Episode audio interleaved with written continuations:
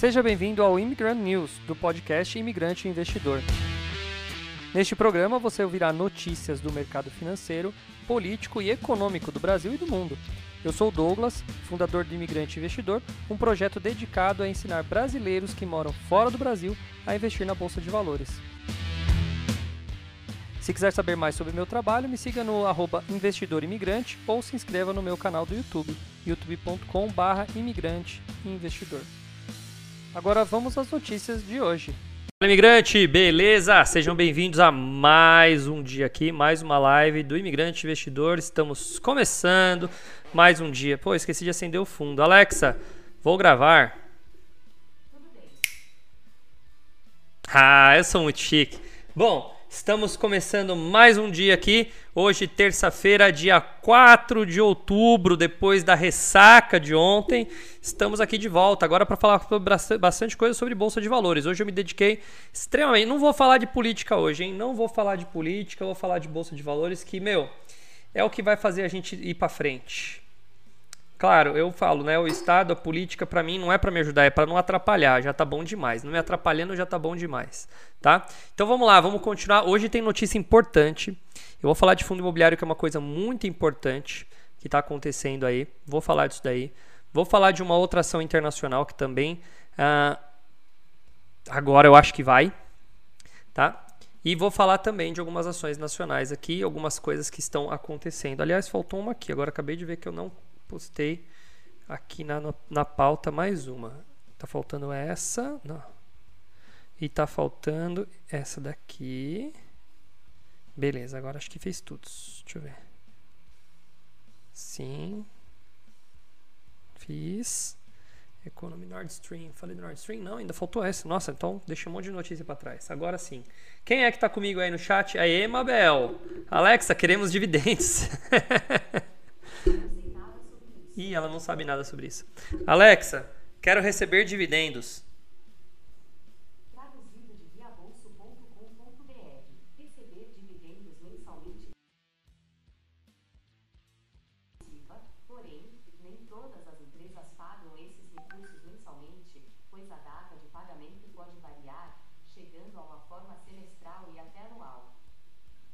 Ó, você viu? A Alexa já ensinou como é que faz para receber dividendos, hein? É, tá vendo? Esse é uma delícia. Aliás, que dia que é hoje? O dia 4. Faltam 10 dias aí para a gente receber os nossos dividendos. Daqui 10 dias estamos recebendo os dividendos de outubro. Pelo menos a maior parte, né? Pelo menos a maior parte. Quem mais aí tá comigo? Vai, eu já vi que a Mabel tá aí. O pessoal tá fraco e depois que eu mudei esse horário aqui, a galera parece que não, não interage mais. Assim fica difícil, hein? O Jonas mandou o link? Mandou. Joninhas tá comigo aqui? Manda só um joinha aí se você tá me ouvindo, pra ver só se eu sei que tá tudo ok. Não sei porquê, Jonas, mas não, a, a introdução não abriu hoje. Estranho, primeira vez que eu vejo isso acontecer. Mas tamo lá. Uh, ok. Vamos começar então? Vamos começar. Vamos começar. Uh, deixa eu ver aqui. Hum, vamos começar com. Vamos de fora para dentro? Ou de dentro para fora? Vamos de fora para dentro ou de dentro para fora? Vamos começar com notícia de fora, então, uma generalizada? Plim. Economista americano contradiz Bloomberg e acusa Estados Unidos e Polônia de atacarem o Nord Stream. Olha lá, estão começando a querer colocar o Nord Stream na conta dos americanos. Vamos ver. Os apresentadores da Bloomberg foram surpreendidos durante uma entrevista na qual o convidado, o economista Jeffrey Sachs, culpou os Estados Unidos e a Polônia pelas explosões nos gasodutos russos do Nord Stream 1 e Nord Stream 2. Uh, o economista Jeffrey Sachs sugeriu durante a entrevista que a sabotagem dos gasodutos foi obra dos Estados Unidos e possivelmente da Polônia.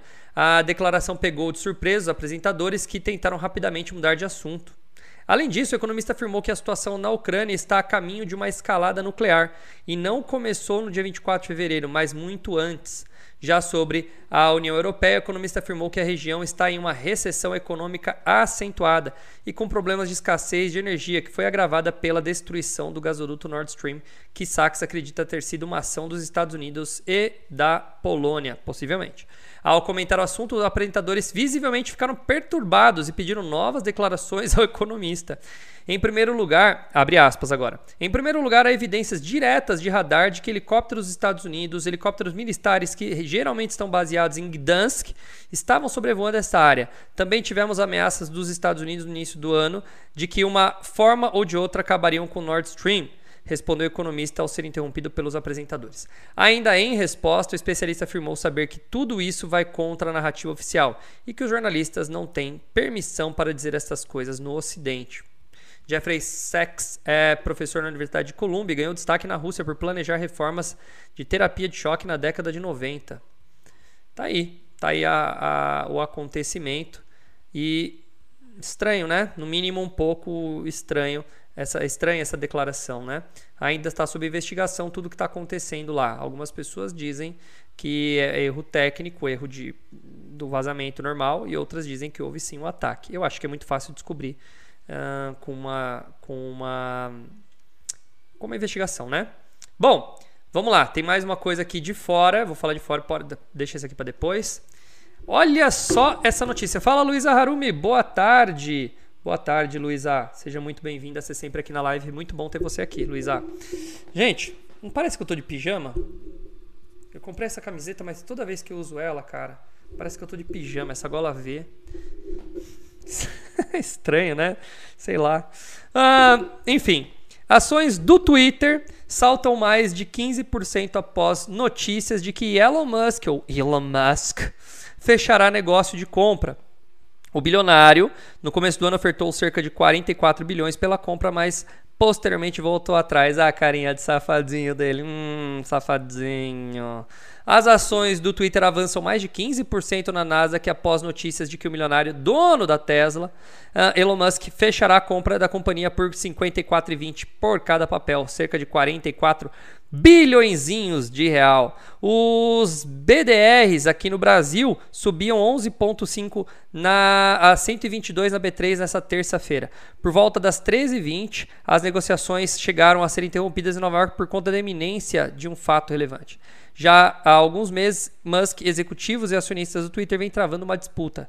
O bilionário no começo do ano ofertou cerca de 44 bi pela companhia, mas voltou atrás, afirmando que o Twitter mentiu sobre o número de contas falsas ou robôs que existiam na plataforma. Esse dado, de acordo com Musk, é algo crucial na determinação do valor da empresa e do seu potencial de faturamento. As duas partes foram aos tribunais para resolver o. É, até então, a Justiça dos Estados Unidos não tomou uma decisão sobre o assunto, sendo que o próprio Elon Musk não foi ao tribunal dar seu depoimento. Uh, Bloomberg e CNBC afirmaram que o bilionário fez hoje em carta sua última proposta para aquisição do Twitter, citando fontes especializadas no assunto. Uh, então não está exatamente, né? Hum, não tomou decisão. Sua última proposta, né, tá meio, tá meio, tá meio, né, é, é. Fala Edilson, beleza? Tudo bom, cara? Tudo beleza? Tamo aí. Meu, o que você tá fazendo? Que negócio chato. Do nada aqui. A câmera lá da escola tá, ficou louca. Bom, quem mais estiver online aí, manda um oi pra mim só pra eu saber que você tá comigo. Vamos continuar. Uh, olha, Boa notícia para quem tem. Isso aqui, dólar subindo e ação do Twitter subindo, temos uma subida em dobro aqui, né? Então isso é bom. Isso é bom. Cara, o que tá acontecendo, velho? Do nada tá chegando a 300 mil mensagens. Deixa eu ver se eu consigo desativar essa porcaria aqui. Pera aí. Configurações do alarme. Detecção de movimento. Ué, que estranho, velho. É como se. É. Desligando. Ok. Beleza, tirei. Tirei aqui. Acho que agora vai acabar. Alarmes. Acho que sim, né? Mas não para de chegar. Chegou tudo atrasado, eu acho. Tá chegando uma pancada de, de alarme aqui pra mim. De como se tivesse gente roubando a escola. Mas a escola tá aberta agora, então as pessoas estão se movimentando lá, é normal. Bom, continuando, continuando. Desculpa aí a interrupção. Vamos lá, vamos para a próxima notícia. Deixa eu fechar essa. Vamos fazer agora aqui mais uma mais uma notícia. Opa, Marcos, beleza? Caraca, velho, não para de chegar, deu pau no negócio. Sei lá. Bom, lembra que eu sempre, sempre venho falando de VTOLs, né? Que é os veículos de. Uh, eles levantam voo de maneira vertical, tá? Uh, significa electric vehicle. É, não, é, é vertical. Eu não lembro o que é, mas é vertical takeoff and landing. Ou seria, na verdade, é, é vertical take off, uh, take off and landing. Seria. Meu inglês está ferrujado. É, engraçado, a gente entende, mas a gente não consegue traduzir, né? Landing é aterrissar e take off é é, levantar voo. Então, veículos que aterrizam e levantam voo de maneira vertical. Isso é significado dessa sigla. E aí, os eVTOLs, o eVTOL escolhido pela Gol voa pela primeira vez com o piloto a bordo. Vamos dar uma olhada na imagem? Eu não vi, então estou assistindo pela primeira vez, hein? Só li a manchete. Mas eu acho muito legal a gente ter.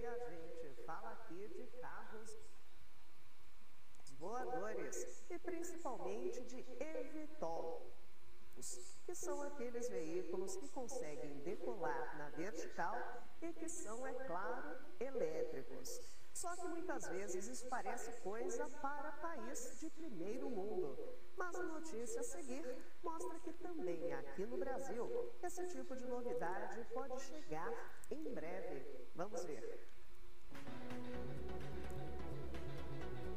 A britânica Vertical Aerospace anunciou o primeiro Olha. oficial de um protótipo do Legal, hein?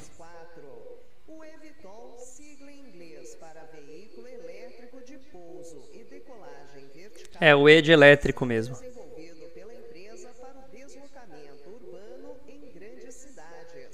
Segundo as informações, o modelo conseguiu decolar e ficar no ar por tempo e altitude não revelados. O voo teve como objetivo analisar a possibilidade do eVTOL atender aos rigorosos padrões de segurança existentes para esse tipo de veículo. É, 100% elétrico. Os próximos passos da empresa vão exigir meses de testes de alcance, altitude e velocidade.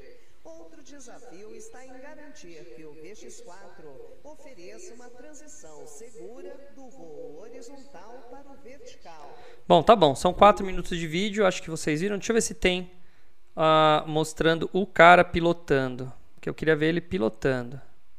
Não tem, não tem, não tem. Aqui já são outras notícias. Então acho que já era. Não tem o cara pilotando. Eu queria ver o cara pilotando. Eu queria ver esse negócio voando, mas não tem aqui, ó. Tô olhando aqui. Não tem.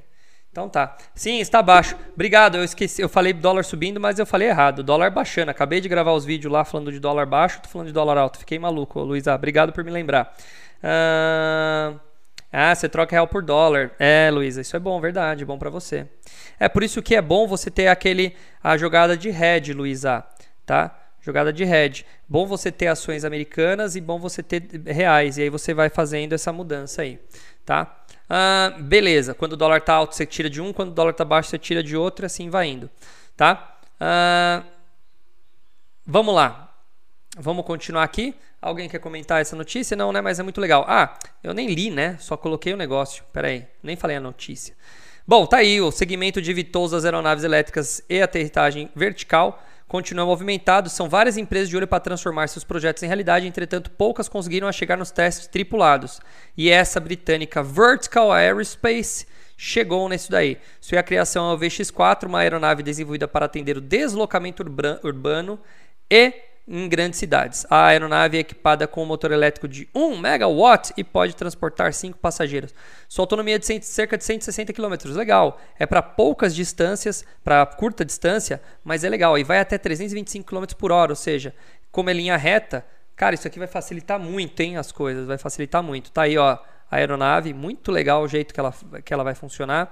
O protótipo está em estágio avançado de desenvolvimento e realizou seu primeiro voo com piloto a bordo. Por hora, a máquina conseguiu decolar com o impulso de suas oito hélices e ficou no ar por um período de tempo uh, e altitude não revelada pela empresa. A fabricante disse que optou pelo voo tripulado para provar aos reguladores que é possível atender aos rigorosos padrões de segurança. Este momento uh, representa um salto gigantesco para a aviação, disse Stephen Fitzpatrick, o CEO da empresa. A máquina passará por outra fase de testes rigorosos de alcance, altitude e velocidade. Outro desafio será garantir a transição segura do voo horizontal para o vertical, que é onde ela faz a virada das, das pás. Né?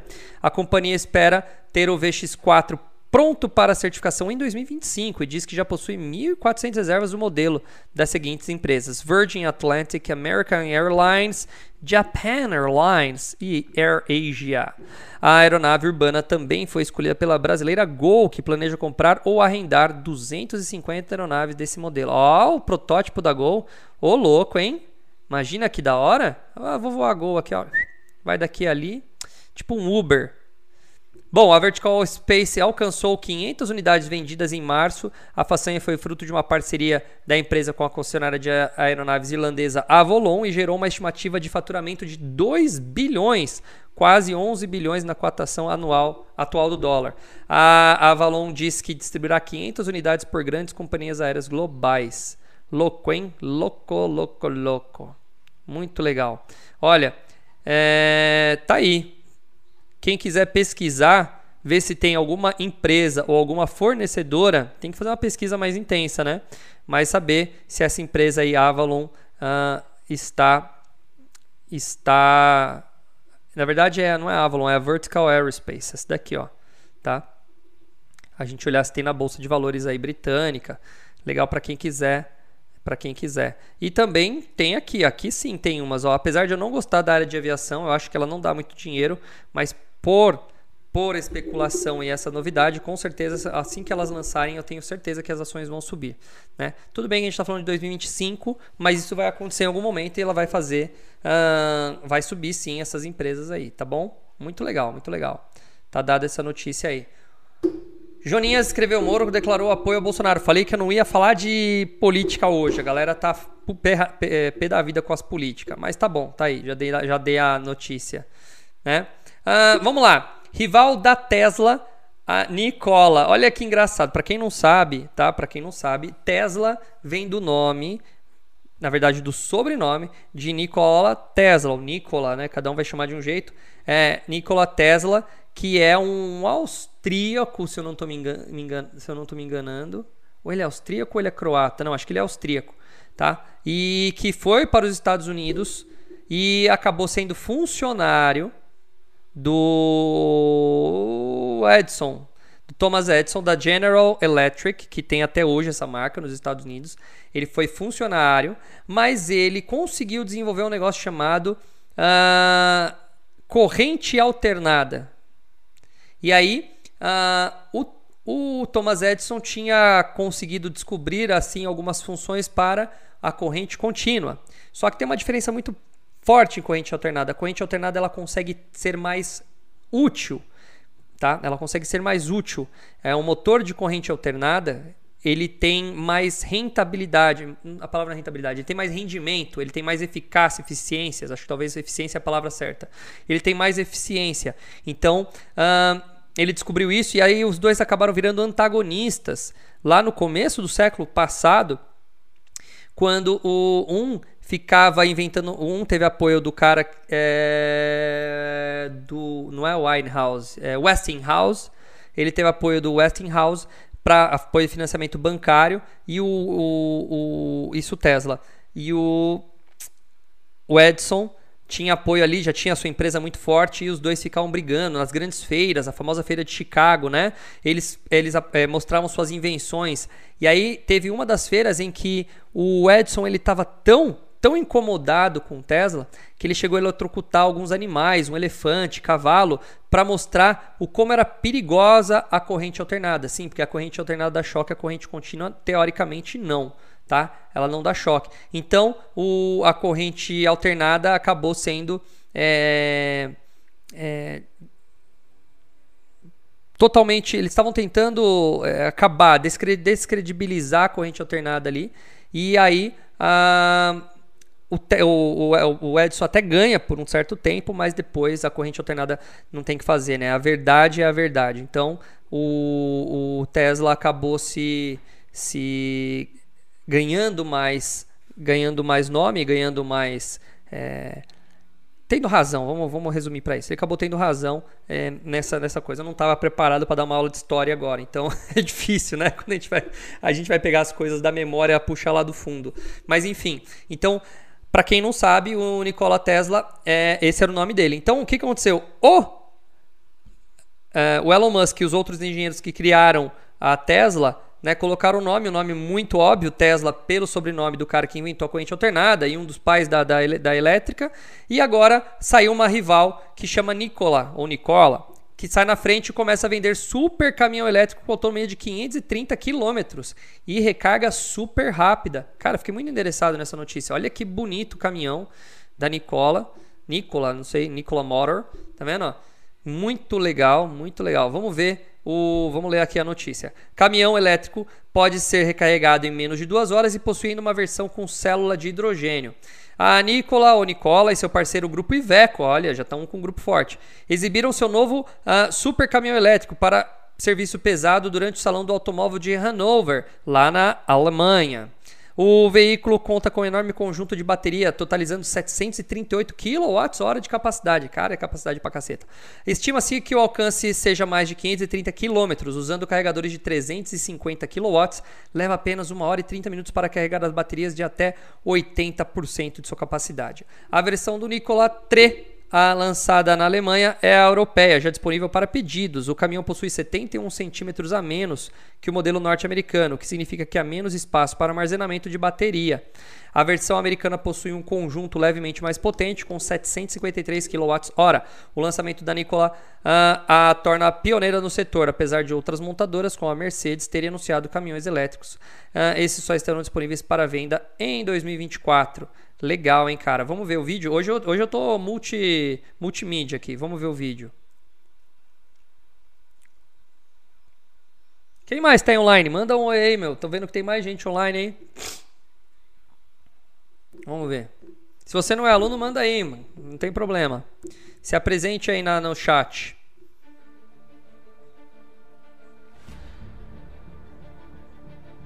Olha, bonito, hein? Caraca.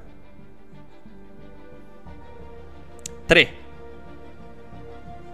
Ó, câmera. Ah, não é retrovisor, é câmera? Pelo que eu entendi. É, ó. Não é retrovisor, cara. É uma câmera. O retrovisor deve estar embutido em algum lugar. Que legal, hein? Puta, que bonito o caminhão, hein? Bira Dani. Fala, Bira! Senhor Bira, seja bem-vindo. Tá vendo? Vocês ficam escondidos, eu não sei que vocês entram, gente. É igual quem assiste offline depois. Manda lá, comenta aí se você tá assistindo offline. Olha aqui, peraí, deixa eu dar uma pausa. Olha que lindo esse painel, gente.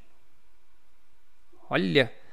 Olha, caminhão do futuro, velho. Deixa eu tirar essa porcaria aqui. Olha.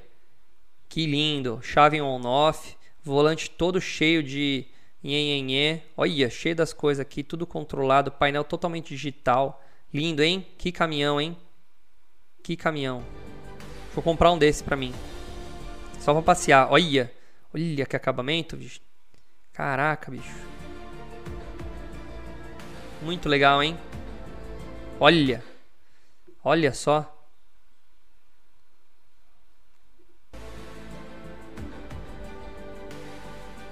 Olha só, bicho.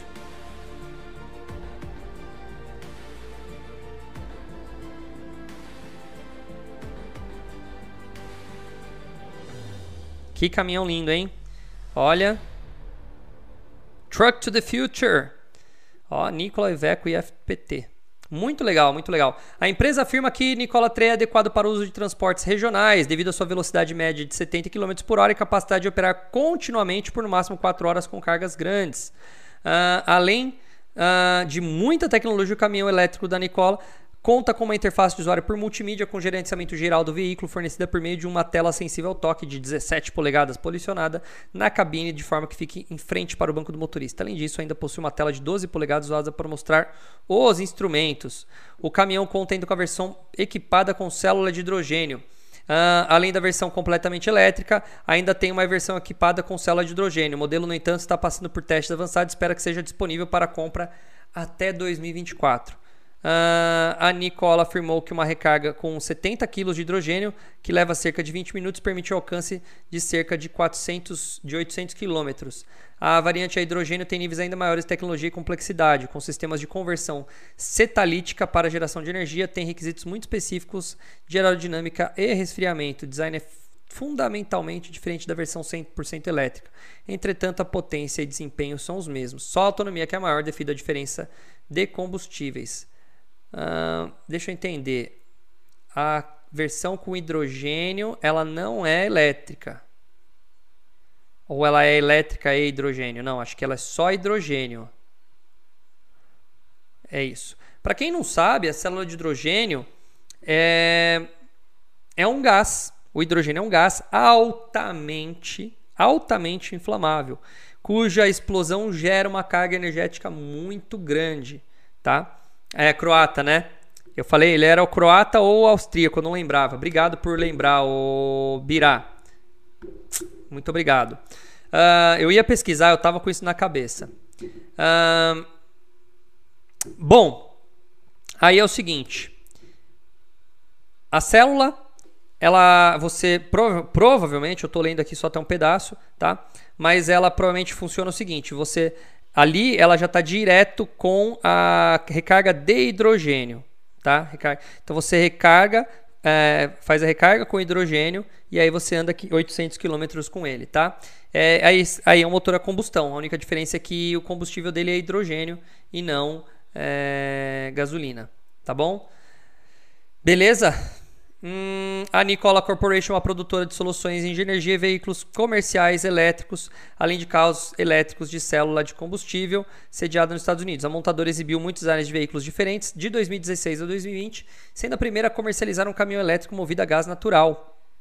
A Nikola surgiu com uma promessa de ser a nova Tesla e Trevor Milton, seu fundador, seria o novo Elon Musk. Já a empresa esteve envolvida em polêmicas com alegações de fraude, enfre... fraude não, fraude, enfrentando é, inclusive um dos processos, um processo judicial nos Estados Unidos por esse motivo. Fraude no quê, né? Tinham que ter é, isso aí. Cara, eu gosto muito desse site, em Clique Petróleo e Gás. É muito legal. Vou pedir um patrocínio para eles aqui, porque todo dia eu uso eles praticamente para ler alguma coisa. Acho muito legal. Bom, já falei do Twitter. Uh, quem mais? Quem mais está aí online? Falem, falem oi para mim aí para eu saber se você está escondido. Ninguém falou oi para mim aí, tá? Vocês estão devagar. Vamos lá, deixa eu falar daqui a pouco. Eu vou falar do, do, do fundo imobiliário. Importante essa notícia, mas eu tô igual ao Fantástico. A gente deixa por último a notícia mais legal. JBS encerra a operação de proteína vegetal nos Estados Unidos. O encerramento das operações afeta 121 trabalhadores no Colorado, de acordo com o Departamento do Trabalho do Estado. JBS também já era lá. A JBS anunciou que está encerrando seu negócio de proteína vegetal. a Planterra, três anos após o seu lançamento. A maior processadora de carnes do mundo disse que pretende encerrar esforços em suas operações em produtos à base de plantas no Brasil e na Europa e que estão ganhando participação de mercado. A Planterra fabrica uma linha de produtos sobre a marca Ozo. Uh, o encerramento das operações afeta 121 trabalhadores, como eu falei. A JBS está conversando com os trabalhadores para tentar realocá-los em unidades da companhia. Cara, talvez não dê dinheiro, né? Talvez não dê dinheiro. Por isso que eles estão fechando aí suas operações. Talvez eles quiseram pegar essa onda da, da, dos veganos e tal. Vamos pegar essa onda, vamos tentar pegar esse mercado. O mercado está crescendo, mas às vezes não dá dinheiro, né? Daí eles é, não tem o que fazer. Infelizmente é assim que funciona a vida do capitalista. Que mais? Que mais? Vamos lá, vamos continuar aqui. Essa é a notícia mais importante do dia. Essa é a notícia mais importante do dia. Crise no Credit Suisse. Como ficam os fundos imobiliários do CSHG no Brasil? Todos fundos imobiliários do CSHG. Se começa com CS ou começa com HG, é desse gestor. Tá? Vamos lá. Ah lá, o Bida também está ajudando. Olha lá. Nicola Corporation listada na bolsa com código NKLA. Obrigado, Bira. Bom, diante da crise do Credit Suisse, crescem preocupações. Isso que eu sempre falei bem dessa porcaria, velho. Sempre falei. Os caras fazem uma gestão magnífica. Vamos ver o que aconteceu. Crescem as preocupações dos fundos imobiliários que têm o, é, o CSHG, o, o Credit Suisse Hedging Grifo, como administrador, tá? Exemplos são o HGRU e o HGLG, tá? O Assuno Notícias conversou com o professor Marcos Baroni, analista CNPI, especialista em fundos da, da Suno, para entender o que aconteceu. Vamos lá. Segundo ele, os investidores desses fundos podem ficar tranquilos por enquanto, porque caso ocorram problemas na solvência do banco, os FIIs não serão impactados. Por quê? Porque no CNPJ do fundo é o dono. O fundo, nós somos donos do fundo imobiliário, porque nós somos donos do CNPJ. A gente contrata o Credit Suisse para ser o administrador. Tá? Então ele não é garantia de nenhuma dívida do Credit Suisse, porque ele não é dono. Já estou adiantando já a notícia, mas tudo bem, tá? Mabel, você tinha mandado para mim, então tá aí a notícia, tá? Uh, segundo ele, os investidores podem ficar porque não, é, não já li isso aqui. Para o especialista, essa é uma das grandes virtudes dos FIIs. Mesmo que sejam ligados a bancos ou gestoras que possam ter dificuldades específicas em seus balanços, os ativos conseguem seguir seu caminho naturalmente. Na prática, a contabilidade e patrimônio em si são segregados. Isso deveria, inclusive, trazer até mais conforto aos investidores. Os gestores, ah, como é o caso do CSHG, são prestadores de serviços. Se houver um problema na Europa que impacte a operação lá aqui no Brasil, o CSG é simplesmente um prestador que pode ser substituído segundo um analista. Ele faz uma analogia com o dono de apartamento que vê a imobiliária quebrar, mas nem por isso perde seu imóvel, pois a imobiliária é uma prestadora. Caso o pior cenário aconteça, é possível que o CSHG passe por mudanças internas ou mesmo busque outras gestoras para consolidar suas operações. Segundo Baroni, Uh, não é um movimento de curto prazo. Caso a situação do CSHG no Brasil se agrave, as mudanças poderiam levar alguns meses para serem efetivadas. No entanto, existe um sinal amarelo, tá? O, o, principal risco que o Credit Suisse comece a perder talentos na gestora no Brasil, que poderia ter impacto negativo sobre os fundos imobiliários da casa. É, esse é o impacto possível, eu já ia falar disso. Depois eu comento. Segundo Baroni, o negócio da gestão de fundos de investimento depende muito da qualidade do time de profissionais. Se, por exemplo, o CSHG começar a perder seus talentos, podemos ver um impacto negativo nos fundos. É como um time de futebol que sem recursos não consegue contratar nem reter melhores jogadores, nem disputar nas melhores ligas. Ele destaca, no entanto, que o CSHG não está enfrentando esse problema. Por que? Eu já vou explicar se ele não explicar. Entre os nomes de que estão comandando a gestora está Augusto Martins, o diretor Bruno Margato, e ambos estão na casa há mais de cinco anos. Para ele, uh, os cotistas devem ficar atentos aos serviços prestados pela gestora. É importante observar se os fundos seguem ativos, comprando e vendendo imóveis e fazendo reformas, como está acontecendo neste momento. São esses os fundos. Vou deixar aqui um pouquinho na tela para quem quiser dar um print e dar uma averiguada. Tudo começa com HG, tirando o Castelo Branco, que é começa com CB, ok? Todos começam com HG no, na sigla, no ticker ou CS no, no nome no nome próprio dele, já vale é, para entender. Bom, vamos lá, deixa eu explicar o que está acontecendo aqui. Eu vou falar, explicar o que, que aconteceu com o Credit Suisse em si. Mas vamos lá. Comprei um fundo imobiliário. Quem é dono dos prédios? O fundo contrata o CSHG para gerir esses caras aqui, tá? Para ter essa visão, é... essa visão corporativa, essa visão estratégica do fundo, tá? Que diga-se de passagem, são um dos melhores. Pode ver que quase todos aqui são muito fortes, tá? Na, na, na no IFIX tem uma alta uh, procura, tem uma alta liquidez e tem uma estabilidade gigantesca de pagamentos. A maioria tem uma, uma, uma, estabilidade gigantesca de pagamento. Então é muito importante vocês terem isso na mente, tá? São muito bons. O que, que vai acontecer? O mercado está reagindo negativamente? Vamos dar uma olhada hoje. Vou até deixar abrindo aqui o meu gráfico para a gente falar sobre isso então. Tá? O mercado está reagindo negativamente? Não sei, porque eu nem abri hoje a bolsa. Nem abri. Mas vamos lá, acabei de chegar no escritório. Ah, mas não se preocupe em relação a isso. Agora, outra coisa que você tem que entender. O fundo cobra lá uma taxinha de participação de você. Não sei se você sabe. Mas quando você recebe o seu dividendo, já está excluído os, as taxas, os custos, os impostos e a, o salário desse cara aí. Então, dessa equipe aí. Então, o que, que vai acontecer? É um fundo autoalimentado ou retroalimentado. Ou seja, não é, o, não é a Europa que paga esse cara. É o próprio fundo que paga esse cara. Senão, não valia a pena. Se eu tiver que trazer dinheiro de fora para pagar esse negócio, esse braço de negócio, não faz sentido.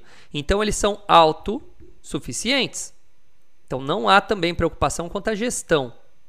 Pode ser que saia um, um diretor, um presidente, alguém que seja é, pica grossa lá dentro, né? Usando uma, esse, esse termo chulo, mas sem entender, sem entender, tá? O que, que você vai entender? Que uh, esses caras bons, esses caras bons, eles recebem do fundo Pode ser que haja uma proposta para esse cara que é muito bom ir para a Europa, tentar resolver estrategicamente uma questão lá. Aí sim ele pode abandonar. Mas não é por falta de salário, não é por falta de dinheiro, porque os fundos vão muito bem, obrigado.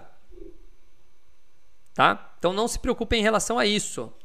Bom, vamos lá, vamos entender agora o que aconteceu o Credit Suisse que gerou toda essa bagunça, tá? A crise do Credit Suisse tem se agravado nos últimos tempos e as, as ações, aí já são outra história, tem, é, estão sofrendo uma forte desvalorização na bolsa de New York. É esperado que o, branco, o banco precise de uma potencial reestruturação interna e reforço de capital, mas ainda dá dúvidas se será um caso de insolvência.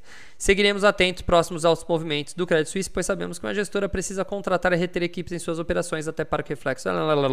Já falei tudo isso. Tá, ela não explicou muito bem o que aconteceu, mas é isso que, mas é isso que, que eu estou dizendo. A, a crise financeira no Credit Suisse não atrapalha os fundos imobiliários aqui a princípio. Ok? Beleza. Gente, fechou? Quanto tempo deu? Deu pouco tempo hoje, né? Deu pouco tempo. Vamos, vou só dar uma, vamos abrir aqui um Infomoney só para ver as atualizadas, atualizações. Fala, Rose. Boa tarde, Rosi. Rosê, ó, prometo que a próxima vez que você vier no Brasil, a gente vai encontrar nossas famílias aí. Duas vezes eu já te dei, já te dei perdido aí, né, Rose? Duas vezes você veio pro Brasil, eu não consegui. Você vem aqui do meu lado e eu não consigo. Quem vai vir pro Brasil no final do ano aí? Quem for passar aqui perto, pode vir me visitar aí pra gente tomar uma cachaça junto. Cachaça não, né? Cachaça me lembra uma, uma pessoa que não vale a pena. Vamos lá, mas a gente toma um Guaraná. Ah, vamos ver aqui o que está acontecendo para poder terminar. Uh, Petri, BBAS, diante dos resultados. Bom, isso aqui é especulação, não, não vai inferir tanto nos dividendos. Gente, dividendos não são afetados por política no curto prazo. Não são afetados por política no curto prazo. De modo geral, porque o Bolsonaro pediu para adiantar os dividendos lá para ele poder usar a grana para pagar essas coisas que ele estava precisando pagar aí. 50 bi da Petrobras o cara arrancou, tá? Então, tomem cuidado. Tá? Não vou nem ler.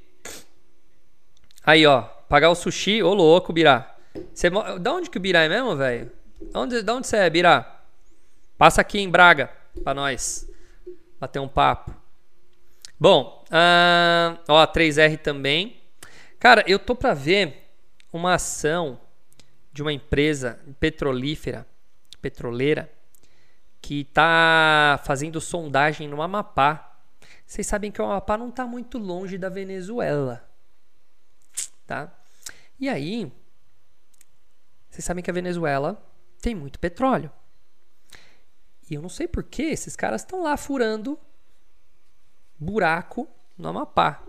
Eu vou trazer em breve essa. Eu, tô, eu vou pesquisar com calma. Eu quero entender o que está acontecendo lá. Mas tem uma empresa aí que está furando uns poços lá no Amapá, está fazendo um rolê lá no Amapá para tentar achar petróleo. Tá? E se os caras acharem o petróleo lá, essa empresa bomba. Tá? Toira, não entendi. Fala Paulinha Barsotti, tudo bem? Toirã, não entendi. Toiran. Acho que ele escreveu errado. Bom, vamos ver. Uh, Bovespa vira para queda. Bom, é normal. Ontem foi. Ontem foi. Ah, a, a Luísa é, é, é, vizinha minha, hein, Luísa? Luísa mora em São Paulo, né, Luísa? Dá um pulinho aqui. Bragança, pra gente bater um papo. É... Dólar subindo hoje, ó, ao vivo. Deixa eu. Vamos por esse aqui. Vamos ver isso aqui. Vamos ver o que está acontecendo. Eu tô indo em novembro. Aí, ó. Novembro, mês que vem, pra Tibá. Tá no Irã? Ô, louco. Irã? Você tá no Irã? Você não tá na, na, na Inglaterra, não, velho? Caraca. O que, que você foi fazer em Irã? A Luísa vem em novembro, vem pra Tibaia. A Luísa não, a Paula Barsotti vem pra Tibaia. Aí demorou, hein? Aí nós vamos você eu sei que bebe cerveja, então nós vamos tomar uma cerveja junto. Ah, Ibovespa hoje vira para queda, em dia de apoio, ah, por que que tá caindo? Tá, acompanha no exterior, provavelmente, né? Tá lá, ó, bolsa exterior, ah, não, fortes ganhos, tá em tal posto. Do... Que engraçado. É. Não deram um porquê aqui. Provavelmente o pessoal tá... Ah, Tô no UK, London. Ah. Nossa, eu não entendi nada então que você falou, Birá. Tô no Irã. Mas eu sei, quando você vier pra cá, pegadinha do malandro. ah, agora entendi. Ai, meu Deus. Oh, mas você vem para São Paulo, você vem para o Brasil, você vem para onde? É isso que eu perguntei. Onde você é daqui? Onde você vem? Você falou que eu vim para cá em fevereiro. Um, que mais? Uh, Rail, Rail sobe. Ó, vai pagar dividendos, ó, 400 milhões, 33 centavos por ação. Cara, eu ainda eu preciso investir na Rail, viu? Eu não, eu tenho vontade de ter ela aqui, viu? Eu acho que no longo prazo aqui vai crescer mas eu preciso me desfazer de alguma de alguém da minha carteira para poder comprar. Minha carteira tá na eu preciso fazer umas mudanças na minha carteira, mas eu, ela tá assim, ó, cheia. Meus aportes eu tô só aportando nas que eu já tenho, não tô abrindo novas não. Não tô abrindo novas. Bom, uh, tá bom, gostei dessas notícias aqui. Mais alguma coisa? Alguma pergunta? Mais alguma pergunta? Ah, deixa eu ver. Eu, eu esqueci de falar. Eu, eu abri aqui para ver, né? Vamos ver como tá o HGLG.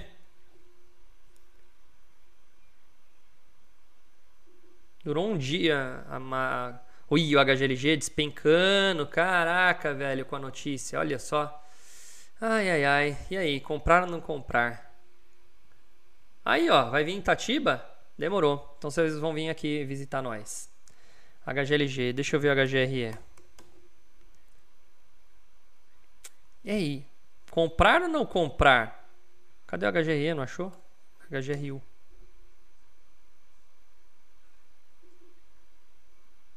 Olha o HGRU, cara. Olha como ele vem subindo desde março. Olha quem comprou ele desde março. Olha. 22%. Imagina você comprar aqui, ó. E eu tenho, hein? Eu comprei ele, hein? Nessa época. Nem eu sabia que tinha subido tanto. Caraca. Eu comprei ele, hein? Comprei ele no começo do ano. Comprei ele por aqui, ó. É. O que mais? HG. Nem lembro mais as notícias. Quais que tem da HG. Vamos colocar HG aqui e a gente vê. HGLG, já falei HG HGCR. Ah, o HGRE apareceu agora aqui. Olha, todos despencando. Gente, deixa eu mostrar uma coisa aqui, ó.